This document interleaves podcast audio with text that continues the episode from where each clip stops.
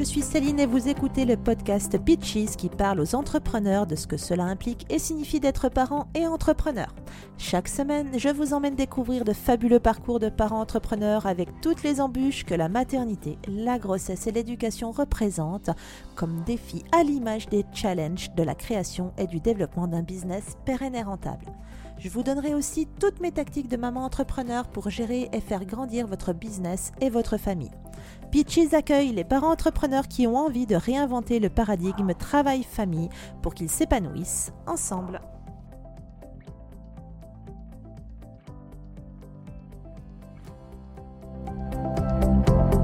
Juste avant de nous plonger dans l'épisode du jour, je voulais te poser une question.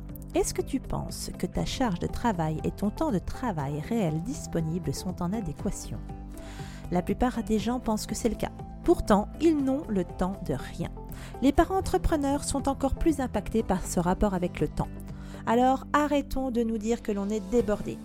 En effet, j'ai découvert que j'essayais de faire rentrer 55 heures de travail dans une semaine d'environ 30 heures de travail disponible. Comment c'est possible? Tout simplement parce que je me voilais la face et je suis sûre que toi aussi. Si tu veux découvrir ton temps réel de travail et comment faire ce qui est prioritaire pour avoir des semaines à taille humaine et développer ton business sereinement, clique sur le lien dans la description et télécharge ma méthode qui te permettra de simplifier ton business de parent entrepreneur. dernière chose, si tu aimes ce podcast et que tu ne veux rater aucun épisode, abonne-toi sur ton appli de podcast préféré.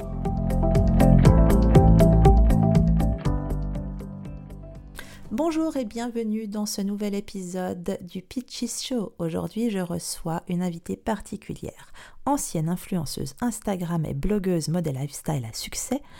Elle a décidé l'an passé de dire à sa communauté qu'elle arrêtait tout.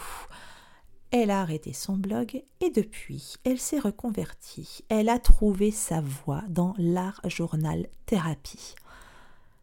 Elle va nous raconter son parcours, comment elle a de nouveau regagné des milliers d'abonnés sur Instagram et surtout pourquoi ce changement complet de cap? J'ai ma petite idée, il me semble que ça a un rapport avec une toute petite personne qui est venue chambouler sa vie. Mais elle va nous raconter tout ça, elle va nous raconter son parcours où elle est passée de freelance à plusieurs reprises, à salariée, à blogueuse, à influenceuse. Bref, aujourd'hui je reçois Mélodie Miroir qui nous raconte tout son parcours. Salut Mélodie, J'espère que tu es contente d'être sur Pitches. Je suis super contente en tout cas de t'avoir parce qu'on se connaît maintenant depuis un tout petit moment et euh, je pense que tu as plein de choses à nous raconter. Donc, bienvenue sur le podcast. Dans cet euh, épisode, on va parler essentiellement de toi et de ta carrière. Et ce que je vais faire, c'est que je vais commencer donc par euh, faire une petite présentation de toi et tu me diras si c'est tout juste ou si je me suis trompée et si tu as des choses à ajouter. Tu n'hésites pas. C'est bon pour toi? Ça marche, super. Bonjour et, voilà, merci de m'accueillir sur le podcast en tout cas. Alors Mélodie, tu es une maman créative, t'aimes découvrir et explorer ta créativité sous toutes ses formes, d'après ce que j'ai pu comprendre au fur et à mesure du temps. Tu es une ancienne freelance, tu as été déjà freelance je crois à deux reprises et tu es actuellement salariée en tant que social media manager, je pense que c'est ça. C'est tout à fait ça. Voilà. Et aussi, d'après ce que j'ai compris et d'après ce que je vois, tu n'exclus pas de revenir à une activité indépendante très prochainement avec ta passion actuelle pour l'art journal thérapie. Exactement. Voilà. En réalité, je vais quand même dire pour les auditrices, euh, je pense qu'elles te connaissent plus euh, sous ton euh, ancien nom. Tu étais très connue sous le nom d'Odile Sacoche. Donc, pour celles qui suivent et qui étaient habituées à ton blog Lifestyle, voilà, Mélodie Miroir et Odile Sacoche. Mais tu nous as révélé ça il y a presque un an déjà. Je crois que c'était en août l'année dernière où tu as décidé de révéler ta véritable identité et en même temps, mmh tu as annoncé que euh, Odile Sacoche allait tirer sa révérence. Et donc, Odile Sacoche n'est plus aujourd'hui. Donc, depuis que tu as terminé euh, avec euh, ce blog Lifestyle, tu t'es lancé dans une formation en, art journal thérapie et tu as commencé donc, comme on en a un petit peu parlé déjà, avant d'enregistrer, tu as commencé à lancer quelques ateliers en présentiel vers chez toi. Et donc, c'est une nouvelle aventure qui commence. Est-ce que c'est bien Oui, c'est ça, tu as très bien résumé tout ça. Donc euh, oui, je me suis formée plutôt en fait à l'art-thérapie et euh, j'ai découvert euh, il y a environ un an bah, l'art journal qui me fait énormément de bien. Et donc c'est une pratique créative qui me fait tellement de bien que j'ai envie de pouvoir la partager un peu à tout le monde et surtout aux femmes en fait. C'est plutôt réservé aux femmes.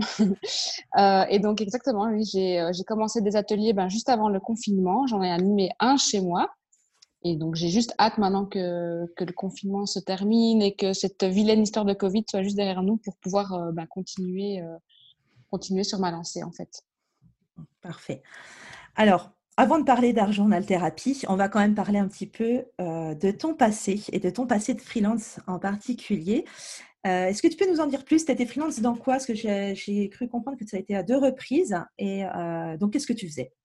Oui, alors en fait, Déjà, j'ai changé de carrière en cours de route parce que j'étais styliste euh, pendant dix ans. Donc, j'ai eu une formation de styliste à la base. Et pendant, mes, pendant mon travail de styliste aussi, j'ai entamé aussi une formation en infographie pour me perfectionner euh, dans le graphisme digital euh, et vectoriel. Donc, pendant que j'étais styliste, j'avais d'abord eu une première activité de freelance pour monter une marque de papeterie qui s'appelait à l'époque Didi Kate. Euh, Didi de bah, Mélodie, Mélodie et Kate, c'était le nom de mon chat. Donc, c'était euh, une petite fille et un petit chat. Et donc, euh, j'avais, j'avais commencé à faire des cartes postales. j'avais envie de faire tout un branding autour de, de ce projet. Mais c'était, c'était vraiment beaucoup trop, trop tôt pour moi. J'étais vraiment pas prête avec cette activité. Donc, j'ai commencé ça. Je devais avoir 22, 23 ans, quelque chose comme ça. Et donc, c'était un peu un premier bébé avorté. Mais comme j'avais déjà lancé les démarches administratives pour être freelance, j'ai commencé à accepter quelques contrats comme, euh, comme infographiste. Et puis, euh, bah, pareil, je pense que c'était beaucoup trop tôt pour moi. Donc, après, je crois, un an, j'ai arrêté parce que je ne m'en sortais pas administrativement. J'avais mon boulot à temps plein. Euh, j'avais plein de choses sur le côté. Donc, j'ai arrêté. Et puis, il y a quatre ans, c'était quatre ans, ouais, c'était quatre ans, j'ai changé complètement de carrière pour devenir euh, donc social media manager. Donc, je crée du contenu sur Internet pour euh, mon employeur, donc des blog posts, des vidéos. Euh, je gère le compte Instagram, on gère aussi la communauté Facebook, Twitter, donc euh, vraiment réseaux sociaux à fond, à fond. Et à côté de ça, bah, j'avais l'envie avec mon blog de me lancer comme blogueuse pro, euh, donc avec mon blog lifestyle euh, Odile Sacoche. Et donc j'ai repris un statut d'indépendante euh, pour pouvoir accepter plus de contrats, plus de partenariats avec des marques parce qu'on m'en proposait de plus en plus. Et à côté de ça, j'ai revoulu lancer une marque de sac de nouveau avec du branding et de dessin et tout ça. Et ça a aussi de nouveau été une expérience super avortée parce que, euh, pareil, la, réalité du, temps m'a rattrapée. Et, euh, et, pareil, après un an environ, j'ai arrêté. Donc, j'ai essayé de, réembrayer sur des contrats euh, d'infographiste à côté. Mais le fait d'avoir des clients très exigeants, d'avoir mon travail à temps plein, ben, j'ai de nouveau arrêté après un an. Et aussi, il faut savoir qu'en Belgique, les, démarches administratives sont très compliquées quand on veut être indépendant complémentaire. Donc, en plus de son travail, il faut engager un, comptable, euh, il faut euh, rendre des cotisations tous les trimestres, il faut rendre des déclarations de TVA, des machins. Et donc, euh, je m'en sortais pas.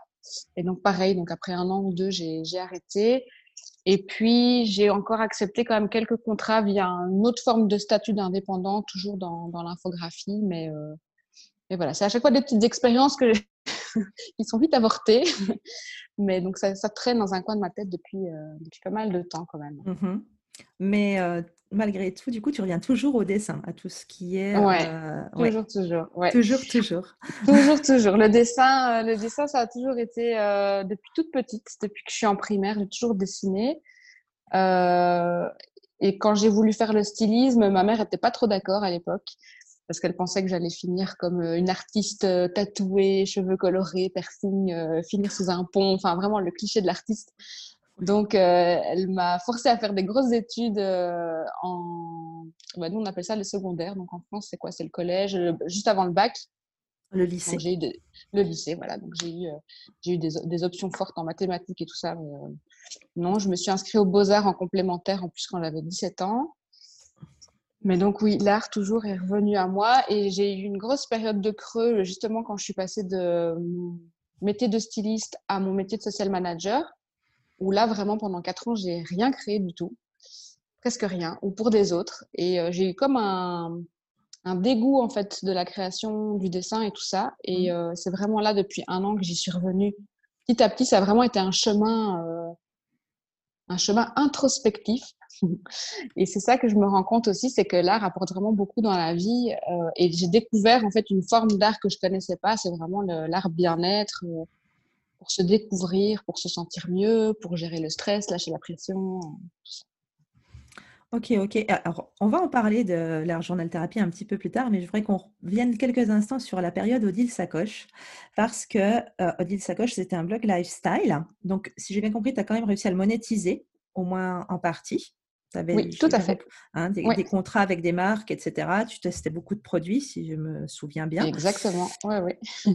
Mais par contre, il s'est passé quelque chose pendant cette période d'île Sacoche dans ta vie qui est relativement important, je crois. Il me semble que tu es tombée enceinte pendant cette période-là. Exactement. Je n'ai même pas encore parlé de ma fille, c'est scandaleux. Eh oui, c'est scandaleux. de ma vie. Et eh oui. pas la priorité. euh, oui, exactement. Je suis tombée enceinte. Euh, alors, moi, il est dates maintenant. Depuis... En fait, c'est très marrant, hein, mais depuis que je suis maman, j'arrive plus à me repérer dans le temps et des années et tout ça. Euh, donc, je suis tombée enceinte ben, il y a deux ans. Ma fille va avoir deux ans en septembre. Ouais, donc, euh, euh donc euh, deux, trois ans en fait. Si on compte les neuf mois de grossesse quand même. Mm-hmm. Donc oui, tout à fait pendant la période d'Odile Sacoche. Et en fait, le blog Odile Sacoche, il a énormément évolué par rapport au tout début parce que ça a d'abord été un blog pour parler de mes humeurs. C'est passé par du nail art, c'est passé par du euh, beauté. Et puis, je suis tombée enceinte. Je me suis dit, ah, ben, je vais, euh, je vais faire, parce que j'avais vraiment énormément de demandes de partenariat. Donc, j'ai voulu faire, euh, comment est-ce qu'on dit, maman influenceuse, en mmh disant, je vais partir dans, cette, dans ce truc-là. Et puis, en fait, le fait d'avoir été maman, d'avoir été enceinte, ça m'a vraiment remis toutes les priorités j'ai comme eu un espèce de choc des priorités de la vie et je me suis dit mais non c'est pas du tout ce que je veux pour elle qu'elle qu'elle grandisse dans une société euh, de consommation et, et, que je lui montre que sa maman en fait c'est une femme sandwich qui euh, teste des produits et qui reçoit des choses et, et, donc en fait j'ai eu euh, aussi un espèce de dégoût de tout ça et donc, euh, c'est là où j'ai, je me suis dit non, mais il faut que j'arrête. J'arrête tout ça parce que je, me suis rendu compte que j'étais maman, que j'allais être un exemple pour ma fille et que qu'est-ce que je voulais lui montrer pour sa vie aussi professionnelle après, même si elle était encore que tout bébé. Mais, euh, mais ça me sert beaucoup de, de ligne droite, je vais dire, de fil d'Ariane dans ma carrière parce que je me dis quel est l'exemple que je veux lui montrer, euh, qu'est-ce que j'aimerais pour elle? Et donc, euh, donc ça, me, ouais, ça me remet à chaque fois mes priorités un peu. Euh, voilà, ça me fait beaucoup réagir. oui, mais c'est vrai que les enfants, euh, c'est pas, moi qui va convaincre, mais je pense que vraiment les enfants nous font voir la vie sous un autre angle et encore plus nos activités professionnelles qui. ben voilà, effectivement, comme tu dis, c'est un exemple qu'on veut donner ou qu'on ne veut pas donner sur ce qu'on fait, la manière dont on se bat pour obtenir ce qu'on veut. Et donc, c'était la question que je voulais te poser, justement, quel était l'impact, et tu viens nous répondre, sur, euh, de ta maternité et de l'arrivée de ta fille dans ta vie sur euh, bah, ton blog, euh, sur, à l'époque, hein, sur comment tu avais pris les choses, et également sur finalement la consistance et, le, et la teneur de tes publications sur ton blog, parce que tu, nous as dit en substance qu'il y avait une sorte de réorientation mais tu n'as pas arrêté le blog tout de suite quand elle est née, tu l'as continué un petit peu parce que ça prend quand même un peu de temps pour se rendre compte de tout ça. Donc, comment tu as géré ça en, déjà en termes d'organisation vraiment purement euh, terre à terre, pratique euh, Voilà, euh, un bébé, même une grossesse, je ne sais pas si tu as une grossesse facile ou difficile, mais grossesse, fatigue, machin, et l'arrivée de bébé où on n'a vraiment pas beaucoup de temps. Comment tu as réussi à gérer ce blog? Continuais-tu à, publier et voilà, et quel type de publication, enfin, est-ce que ça, voilà, l'incidence que ça a eu sur tes publications et ton organisation? Alors en fait, ça a été très progressif, euh, l'arrêt du blog. Euh, quand elle est arrivée, déjà les quatre premiers mois, moi j'étais dans une bulle, euh, une bulle intemporelle. je sais pas, j'étais coupée des infos, je sais pas ce qui se passait dans le monde. C'était vraiment juste elle et moi. C'était en même temps une bulle merveilleuse, pleine d'amour et en même temps une bulle très fatigante. les, premiers mois sont, voilà, personne personne va me contredire, je pense là-dessus, c'est que en plus on est tout seul à la maison avec elle parce que papa travaille, donc donc voilà. Euh, donc le blog dans un premier temps, les premiers mois, c'était juste pas de blog du tout, quoi, parce que euh, parce que pas possible. Enfin, j'y arrivais pas. Et moi, j'ai j'ai un petit souci de perfectionnisme, donc euh, j'aime bien que les choses soient bien faites, euh, surtout au niveau du blog. Et euh, en plus de ça, je suis un peu, comme on dit, le cordonnier mal chaussé ou plutôt bien chaussé, c'est-à-dire que quand on écrit un article de blog, moi je veux qu'il y ait des bonnes photos, je veux qu'il y ait une bonne orthographe, je veux qu'il y ait toutes les tous les paramètres SEO, les mots-clés, les machins. Et donc, quand j'écrivais un article de blog avant qu'elle soit là, parfois j'en avais pour quatre heures d'écrire un article de blog. Euh, encore plus quand c'était des revues de produits et tout ça, parce qu'il fallait écrire, euh, enfin, il fallait faire toutes les photos, retoucher les photos. Euh, parfois, je faisais des vidéos, j'en avais pour tout un week-end entier. Donc, donc, quand elle est arrivée, c'était juste pas possible. J'avais zéro temps pour le blog. Par contre, j'avais énormément de temps pour Instagram parce que, comme je l'allaitais aussi, euh, ben, j'étais souvent dans le fauteuil. Et puis, quand elle est née, elle avait du mal à. Enfin, elle dormait toujours euh, sur moi. Donc, euh, le téléphone, c'était mon meilleur ami parce qu'elle était tout le temps sur moi. Donc, Instagram, je me suis plongée à 100%. C'était ce qui avait le plus facile. et je sais qu'il y a des mamans qui écrivent leurs articles de blog sur le téléphone, mais ça, par contre, pour moi, c'est pas possible parce que je sais toujours pas écrire correctement sur un téléphone. je fais toujours plein de fautes, c'est catastrophique. Donc, euh, donc, le blog, dans un premier temps, c'était juste non, pas possible. Euh, quand j'ai recommencé à travailler, là, j'ai commencé à entrevoir une nouvelle routine euh, du fait du travail. Donc, j'avais des horaires déjà plus organisés, je vais dire, parce qu'il y avait un réveil, parce qu'il fallait que je me rende au travail. Et donc là, tout doucement, il y avait quelques articles de blog qui pouvaient ressortir parce que j'avais, par exemple, les trajets de train où je pouvais écrire, où j'étais toute seule. Euh, et puis, il y avait les temps de sieste qui commençaient aussi un peu à s'organiser avec la petite. Mmh Donc, je pouvais prévoir, OK, elle va dormir pendant plus ou moins. Alors, au début, c'était une demi-heure, mais je comptais sur une demi-heure. Donc, je pouvais prévoir petit à petit. Mais ça m'a rendu en fait juste dingue euh, parce que euh, je voyais le travail que c'était et je me suis dit non c'est pas possible j'ai pas envie de faire ça et comme en plus la journée eh ben je faisais déjà ça au travail des articles de blog des vidéos de l'Instagram du Twitter du Facebook en fait euh, j'ai eu un trop plein et et j'avais vraiment encore en plus cet aspect moi qui me tenait vraiment fort à cœur cet aspect consommation maman influenceuse qui me dérangeait de plus en plus je voyais toutes mes euh, compatriotes euh, blogueuses euh, faire des tests de produits, de vêtements, de machin, et j'étais là, non, non, non, je veux, veux pas ça. J'avais vraiment une conscience minimale, entre guillemets, qui s'installait. Donc, progressivement, le blog s'est arrêté. Et c'est l'année passée, oui, en été, j'ai eu comme un... Le fait d'avoir 35 ans, j'en sais rien si c'est ça, mais je crois que mes 35 ans m'ont fait un espèce de bling. je me suis dit, stop, non, j'arrête. Je, je veux plus, ça me correspond plus. Odile Sacoche ne me correspond plus en fait. C'est comme si c'était une autre personne, c'était une version jeune de moi mmh et que maintenant j'avais j'avais envie d'autre chose en fait. Donc euh, voilà. Je, comprends, hein, le coup des 35 ans, euh, on est deux. Hein. moi, ça m'a mis un gros coup. Ah bah oui, parce qu'en plus, euh, on voit, on voit beaucoup d'influenceuses qui ont 25 ans et on se dit, bah mince, je fais la même chose, sauf que j'ai 10 ans de plus et qu'en plus j'ai des enfants. Donc, ce côté un peu, je suis juste une vieille mégère, quoi. oui, on sent un petit peu en décalage, euh, mais bah, cela dit, tu marchais quand même très très fort. Euh, euh, le, terme d'influenceuse est vraiment très bien utilisé en ce qui concerne ton ancien, enfin, ce que tu faisais avec Odile Sacoche, parce que tu avais vraiment, je sais pas combien de milliers de followers sur Insta, Twitter, etc. Tu étais dans plusieurs magazines, donc c'est vraiment, c'était vraiment le, ouais, c'est ce qu'on appelle aujourd'hui l'influenceuse. Alors, il en faut pour tous les goûts puis pour tous les âges, hein, donc. pourquoi pas, même à 35. Mais par contre, je comprends effectivement euh, par rapport euh, à l'envie dont on a envie d'élever ses enfants, euh, c'est pas forcément toujours très adapté, mais après chacun sa façon de voir la vie. Et euh, du coup, ça t'a amené, comme tu dis, à couper, à, mettre le clap de fin sur Dil Sacoche.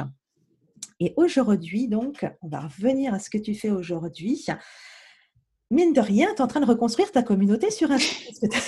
Parce que, tu n'es pas à quelques petites centaines de followers. Hein? Non, j'ai effectivement pas mal de followers sur Instagram. Euh, bah, après, j'ai une grosse euh, base de ces followers qui datent encore de Sacoche et il y a des gens qui me suivent depuis les tout débuts. Donc, en Sacoche, j'ai commencé en 2011. Et c'est très marrant parce que j'ai encore aujourd'hui des messages euh, en privé qui me disent Je te suis depuis Odile Sacoche, depuis Ténélart. Et je trouve ça fou parce qu'on est entre-temps en 2020. Donc, euh, les gens, ils me suivent depuis tout ce temps, ils voient mon évolution et la fidélité des gens est assez folle. Mais donc, oui, je suis en train de reconstruire ça petit à petit, j'ai encore du mal à concevoir de réouvrir un blog parce que je sais que ça prend vraiment, beaucoup de temps quand on veut faire les choses bien. Euh, mais ce qui est marrant avec Instagram, c'est que j'ai eu un gros déclin au niveau d'Instagram pendant un an ou deux où vraiment je voyais chaque jour les followers qui diminuaient, diminuaient, diminuaient, diminuaient. Et ça aussi, ça a beaucoup joué dans ma décision d'arrêter de Sacoche. Et euh, là, depuis six mois, ben, je repars dans l'autre sens. Et c'est marrant de voir aussi comme les communautés peuvent changer sur les réseaux sociaux. Et, euh, que tout est question de patience aussi quand on veut construire une notoriété sur, euh, sur les réseaux sociaux, quand on veut vivre d'un métier du web. Mais là, du coup, c'est quelque chose de, pour moi, totalement différent que je construis parce que j'espère juste plus apporter des outils aux gens, contrairement à avant où j'apportais des produits. il y a une démarche qui est quand même un peu, un peu différente. Quoi. Alors, si tu nous expliquais un petit peu ce que c'est l'art journal thérapie, parce que je pense qu'il y a plein de gens qui ne savent pas du tout ce que c'est. Et euh, moi, j'ai montré tout à l'heure à ma fille euh, qui a 11 ans, euh, donc ton profil Insta, et elle adore, elle, adore faire tout ce qui est un petit peu DIY. Et elle me je vais faire comme ça, je vais faire des trucs. Tu, pourras me la présenter. je, je, vais te montrer ce qu'elle fait. Et je lui ai demandé exactement qu'est-ce que c'est, qu'est-ce qu'elle fait, comment elle construit ça et tout. Donc, si tu pouvais nous en parler un petit peu. Alors, l'art journal euh, thérapie. Alors déjà, ça, c'est moi qui ai rajouté la petite extension thérapie derrière parce qu'il y a l'art journal de base. À la base, un art journal, c'est vraiment un journal pour faire de l'art dedans. Donc, il n'y a pas du tout la notion de thérapie euh, dedans. Mmh. Euh, il y a pas mal de façons différentes de faire un art journal. Il y en a qui font juste des dessins de ce qu'ils voient au quotidien. Euh, moi, je me suis vraiment plus euh, lancée dans la partie collage. J'ai découvert une méthode que je connaissais pas du tout, que j'avais jamais appris euh, ni aux beaux-arts, ni à l'école, ni rien. Donc, à la base, l'art journal, c'est vraiment faire de l'art dans un format journal. Généralement, les gens qui font de l'art journal, c'est aussi des gens qui sont en manque de place, qui n'ont pas l'occasion d'avoir un studio, qui n'ont pas l'occasion d'avoir un bureau, ce qui est mon cas. Mmh je fais ça sur la table de ma cuisine. Euh, et donc, c'est un petit format euh, pratique qu'on peut prendre partout avec soi et on laisse juste exprimer sa créativité. Euh, après, petit à petit, euh, par le chemin que j'ai suivi, j'ai rajouté l'extension thérapie euh, parce que je me suis rendu compte que l'art journal, comme le fait d'avoir un journal intime dans lequel on écrit, pouvait vraiment être une thérapie pour se sentir mieux parce qu'on exprime en fait ses émotions, mais là d'une façon artistique du coup. Il y a une méthode d'ailleurs qui s'appelle le journal créatif, qui est une méthode d'Anne-Marie Jobin, qui est une Canadienne, qui forme les gens. Il y a une école, euh, justement, dans, plus dans le côté très thérapeutique du journal euh, créatif, avec des exercices euh, pour partir à la rencontre de soi, pour se reconnecter avec son enfant intérieur, pour, euh, pour gérer des colères, pour gérer des périodes de stress, pour gérer, pour gérer le burn-out. Donc moi, j'essaye juste un petit peu de, de mélanger tout ça euh, avec mon background de, de styliste et de artistique et le, côté développement personnel, euh, art bien-être. Euh, et alors oui, euh, j'ai suivi une formation en art thérapie. Donc l'art thérapie, c'est une thérapie en fait par l'art pour pour apprendre à à parler de ces traumatismes. Donc là, on est vraiment dans la thérapie lourde, genre Alzheimer, ou des gens qui ont des problèmes d'addiction ou qui ont vécu euh, des traumatismes durant l'enfance et des gens qui n'arrivent plus à verbaliser en fait leur traumatisme mmh. par une thérapie euh, normale chez un psychologue ou chez un thérapeute et, euh, et qui du coup ont besoin de l'art pour les aider en fait à s'exprimer par la peinture, par le chant, par la musique, par la danse. Donc, donc voilà. Donc c'est un peu un mélange de tout ça. Et moi, c'est vraiment plus la pratique papier qui me, qui me parle le plus, parce que bon, l'art thérapie, on, comme je dis, on en parle aussi en musique, en danse. Euh, mais donc, c'est un moyen de, communiquer sur son mal-être ou sur son bien-être aussi, parce qu'il y a des gens qui le font parce qu'ils vont bien et que, voilà, euh, par un médium euh, papier dans un journal. Et, du coup, c'est quelque chose que tu fais au quotidien? Comment, comment ça se déroule ces séances de créativité? C'est où tu te dis, bah, tiens, je fais ça le samedi. Enfin, tu vois, c'est très formé, j'en sais rien. Ou est-ce que c'est au fur et à mesure de tes ça a beaucoup évolué parce que j'ai commencé quand ma fille euh, ne marchait pas encore et qu'elle euh, crapahutait euh, dans le salon. donc, bah, comme je devais toujours un petit peu vérifier où est-ce qu'elle allait et que j'étais là sans pouvoir allumer la télé, j'arrivais pas à me concentrer pour écrire justement un article de blog ou quoi. Donc, j'ai commencé à faire ça bah, la journée sans, sans forcément me donner un horaire ou quoi. Et puis bah, maintenant, ça a évolué parce que maintenant, elle marche, elle court, euh, elle s'intéresse à ce que je fais, elle essaye d'attraper mon bâton de colle, de mettre euh, mes peintures dans la bouche. Euh, donc, je n'arrive plus à créer quand elle est là, c'est juste pas possible. Donc maintenant, je le fais pendant les heures de sieste, enfin, les heures, l'heure de sieste. parce qu'elle ne dort qu'une heure par jour, j'ai pas beaucoup de chance à ce niveau-là. Euh, ou le soir après manger. Donc j'ai la chance qu'elle va dormir tôt, elle va dormir à 19h, donc euh, et elle dort très bien la nuit. Je fais partie de ces mamans chanceuses euh, qui ont des, qui ont une, enfin, qui a une fille qui a très bien dormi dès le début. donc je, le soir, je, je, crée le soir. et aussi, il y a un truc que je me suis rendu compte par rapport à tout ce qu'on recommande en termes de créativité ou de développement personnel, on dit toujours qu'il faut avoir une routine euh, quotidienne. Je suis assez d'accord avec ça, mais souvent on impose des horaires et je me suis rendu compte que ça c'était quelque chose qui fonctionnait pas du tout pour moi. Euh, que c'était plus, euh, comme tu dis, euh, ah bah c'est maintenant. mais euh, si je me dis voilà c'est tous les jours entre 5h et 6h il faut que je crée. Par exemple, il y a des gens qui se lèvent très tôt le matin à 5h pouvoir faire ce genre de choses. Ben, moi, ça marche pas. J'ai besoin de me dire, euh, ben, ce sera peut-être ce soir ou ce sera peut-être demain. Donc euh, maintenant, je crée environ quatre fois par semaine, je vais dire, et c'est un peu aléatoire. Euh, il n'y a pas un jour en particulier. mais ce que je me suis rendu compte, c'est que plus je crée et plus j'ai envie de créer. Et en fait, ça agit comme une drogue, en fait, mais une bonne drogue du coup, parce qu'il y a un sentiment de, de gratitude qui a derrière et voilà. Mais donc, du coup, oui, de nouveau, c'est progressif et c'est un peu au rythme de, ma fille, oui. Euh, à son rythme de son évolution. Euh, j'ai déjà bien essayé de la faire dessiner à côté de moi, mais euh, ça ne marche pas. Elle veut attraper tout ce que je fais, donc euh, ça, ça, part au drame. Ouais, mais c'est l'âge en même temps, deux ans. Oui. Bon, hein. voilà. Mais euh, est-ce que tu pourrais dire que justement, ton, ta créativité, en tout cas ce que tu fais, a eu une influence sur ta, ton comportement avec ta fille, ou enfin ton comportement au quotidien, hein, l'influence sur ton humeur avec ta fille, avec ton, ton homme, dans, ta vie en général? Quelle, quelle influence ça, ça, a pour toi? Euh, Je ne sais pas trop comment eux le perçoivent, euh, mais par contre, moi, c'est vraiment un outil qui m'aide vraiment à déstresser et aussi à couper d'une journée de travail. Surtout en ce moment avec le confinement. Donc moi, j'ai continué à travailler pendant tout le confinement. Donc je mmh travaille euh, en 4-5e. et j'ai eu des journées très, très, très stressantes avec énormément de travail. Donc moi, je fais pas partie des cas des, des gens qui ont, qui ont eu le confinement à s'ennuyer. Donc c'était plutôt tout l'inverse. Euh, et donc la créativité et l'art journal m'a vraiment permis de couper après le journée de travail, de me dire ok, maintenant je me déstresse pendant 20 minutes. Euh, je fais n'importe quoi, des gribouillis, je, coupe, je colle, je réfléchis pas à ce que je fais. Euh, donc ça, à ce niveau-là, et c'est pour ça que c'est un outil qui ça me tient à cœur de, partager par la suite parce que en tant que maman et en tant que maman qui travaille, je trouve que c'est un bon médium pour euh, pour vraiment lâcher prise, se déstresser, se défouler. Et, et, et, on n'en parle pas beaucoup de, de ce système de défoulatoire, mmh. je veux dire.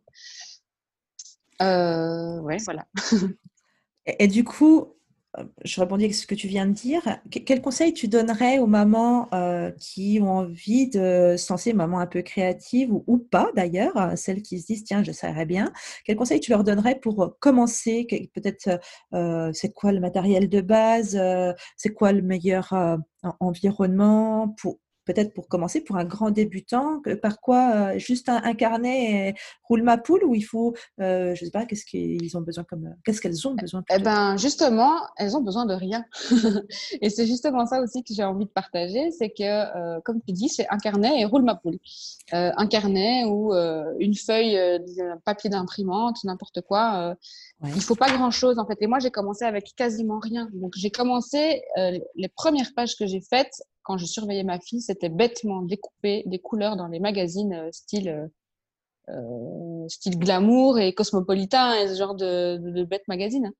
Donc, découper, coller, voilà, sur une feuille, sans vouloir représenter quelque chose, sans chercher le beau, juste chercher à, décompresser et apprécier le processus en fait. Et c'est ça aussi qui est important dans l'art-thérapie et dans l'art thérapie, c'est que c'est pas vraiment la recherche du beau, c'est vraiment juste le processus qui est important, le fait de faire autre chose. Après, il y a aussi toutes des, euh, toutes des études scientifiques sur le fait que découper, coller, machin, ça peut travailler euh, certaines parties du cerveau et donc du coup, ça permet de... Le coloriage, par exemple, euh, mmh est vraiment un très bon outil pour déstresser. Donc, pour commencer, il faut, il faut vraiment rien. Quoi. Moi, j'ai vraiment commencé, comme je dis, avec les magazines que j'avais la main. Même parfois, quand je reçois des prospectus euh, dans ma boîte aux lettres, euh, j'essaie de voir s'il y a des petits trucs à découper dedans euh, pour avoir des fonds de couleur. Et après, je, recommande aussi souvent de commencer avec les peintures des enfants, parce que souvent, on a du matériel pour nos enfants, mais qu'on n'a pas pour nous, mais ça fonctionne très bien aussi. La peinture au doigt, ça fait aussi des choses très ludiques. Il faut vraiment pas grand-chose. Donc, pour moi, un carnet, une paire de ciseaux, un tube de colle même euh, la tube de colle scolaire, il hein, ne faut même pas acheter une colle en particulier. Quoi.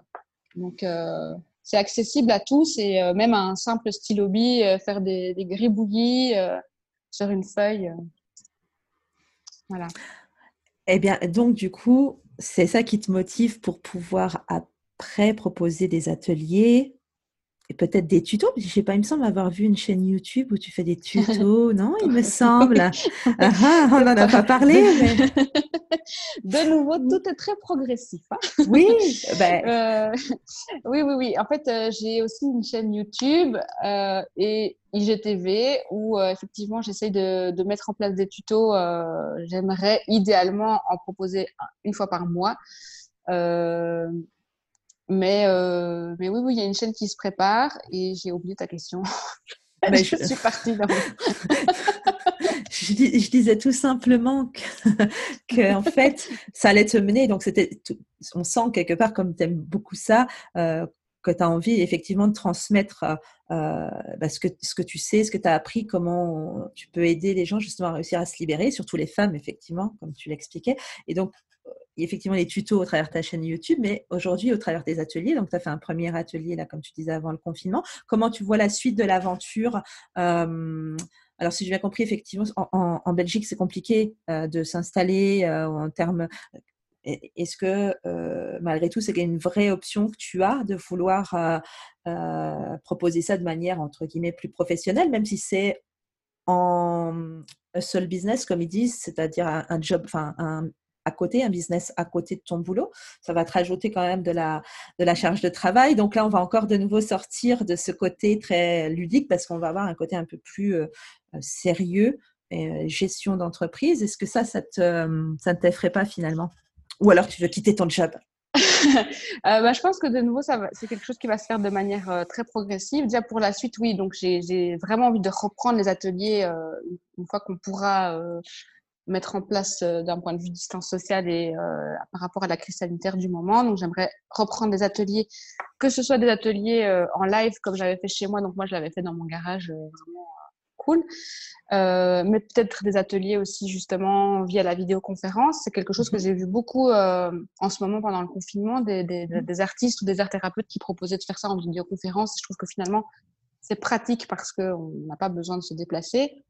Ce que j'aimerais aussi, c'est de pouvoir euh, donner des cours en ligne, toujours euh, bah oui, par vidéoconférence ou via euh, un système de, de cours déjà préfet qu'on peut acheter, comme, comme, on voit déjà. Comme une formation en ligne, oui. Exactement, comme une formation en ligne. Donc ça, c'est vraiment quelque chose vers lequel j'aimerais vraiment me tourner petit à petit.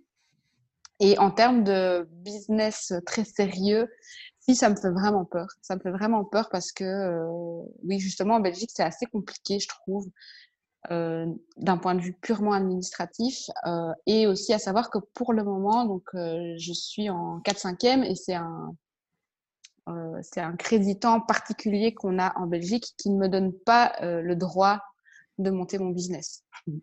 Donc, ça, voudrait dire qu'il faudrait aussi que, au niveau de mon employeur, je puisse voir comment, euh, comment arranger mon temps de travail ou euh, comment arranger mon, euh, mon contrat ou ces choses-là. Mais ce qui est sûr, c'est que je me vois plus comme une entrepreneur euh, sécure, je vais dire ça comme ça, donc plutôt mi-temps employé et mi-temps entre, mi entrepreneur, du fait justement que, bah oui, j'ai une fille, j'ai une maison que j'ai achetée et je sais aussi la, vie que j'aimerais avoir pour elle. euh, c'est-à-dire que euh, la sécurité financière, pour moi, c'est quelque chose d'assez important. Et euh, malheureusement, j'entends pas beaucoup de, d'histoires d'entrepreneurs qui, qui ont des, des, des, business très florissants. Donc, ça, ça, me fait aussi fort peur à ce niveau-là. donc, j'aimerais, j'aimerais pouvoir allier les deux, donc être moitié employé, moitié entrepreneur et pouvoir faire ça, faire ça à côté. Et peut-être après, petit à petit, ça, dans 10 ans ou dans 20 ans, pourquoi pas être euh, temps plein entrepreneur, quoi. Mais euh, ça aussi, c'est quelque chose que je vois, c'est qu'il y a beaucoup d'artistes euh, qui, qui se développent sur le tard.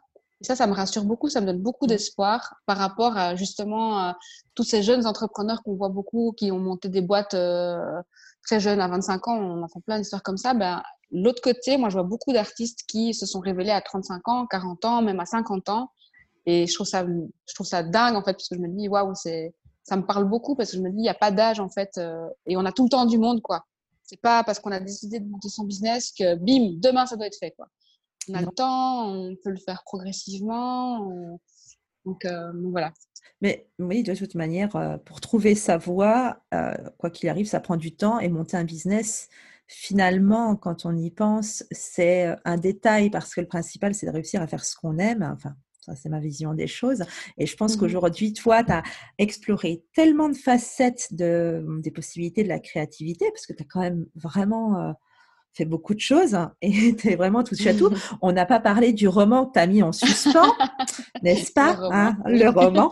Hein, euh, ça sera peut-être pour une autre histoire, mais euh, effectivement, tu es quand même quelqu'un de très créatif et, et, finalement, la, partie business, elle va intervenir que parce que tu vas vouloir effectivement transmettre, transmettre quelque chose que tu sais, apprendre aux autres. Aujourd'hui, c'est effectivement comme ça que ça se traduit. Mmh et même s'il y en a quelques-uns, quelques rares personnes qui vivent de leur art, purement de leur art, sans transmettre, hein, juste en vendant leurs œuvres.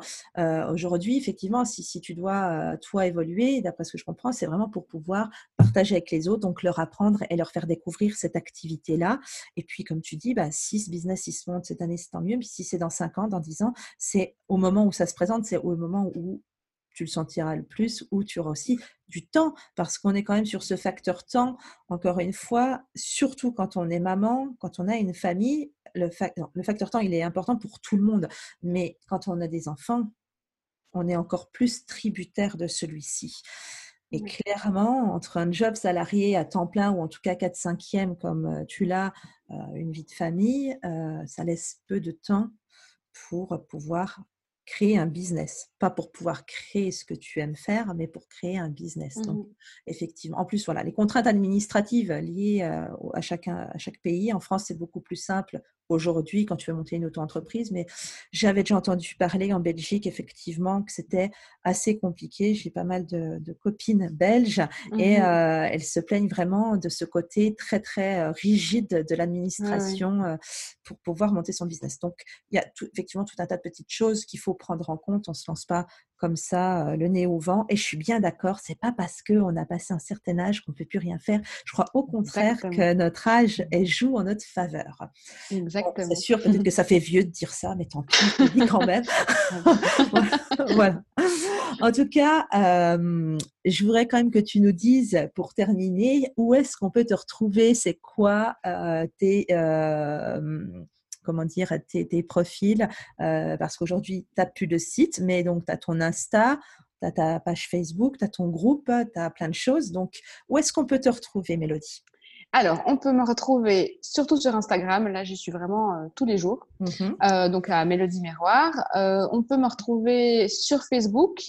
J'anime un peu moins ma page Facebook, mais par contre, j'ai un groupe Facebook où toutes les femmes sont les bienvenues. Chaque semaine, je propose un thème pour créer.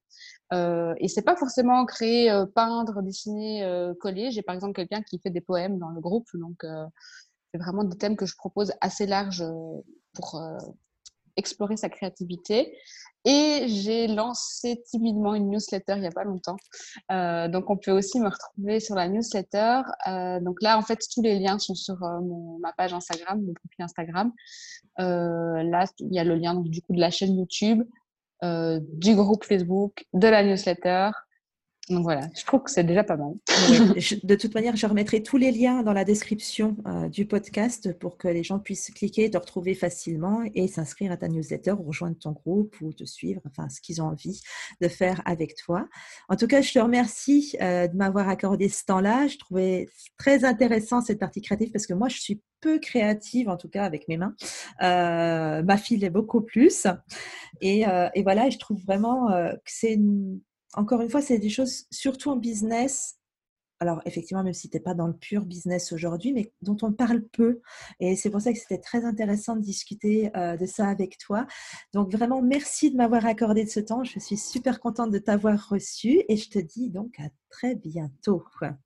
Un tout grand merci à toi et à très vite. Et voilà, j'espère que cet épisode t'a plu. Pour soutenir le podcast, je t'invite à le noter, à le commenter et le partager sur ton appli de podcast préféré.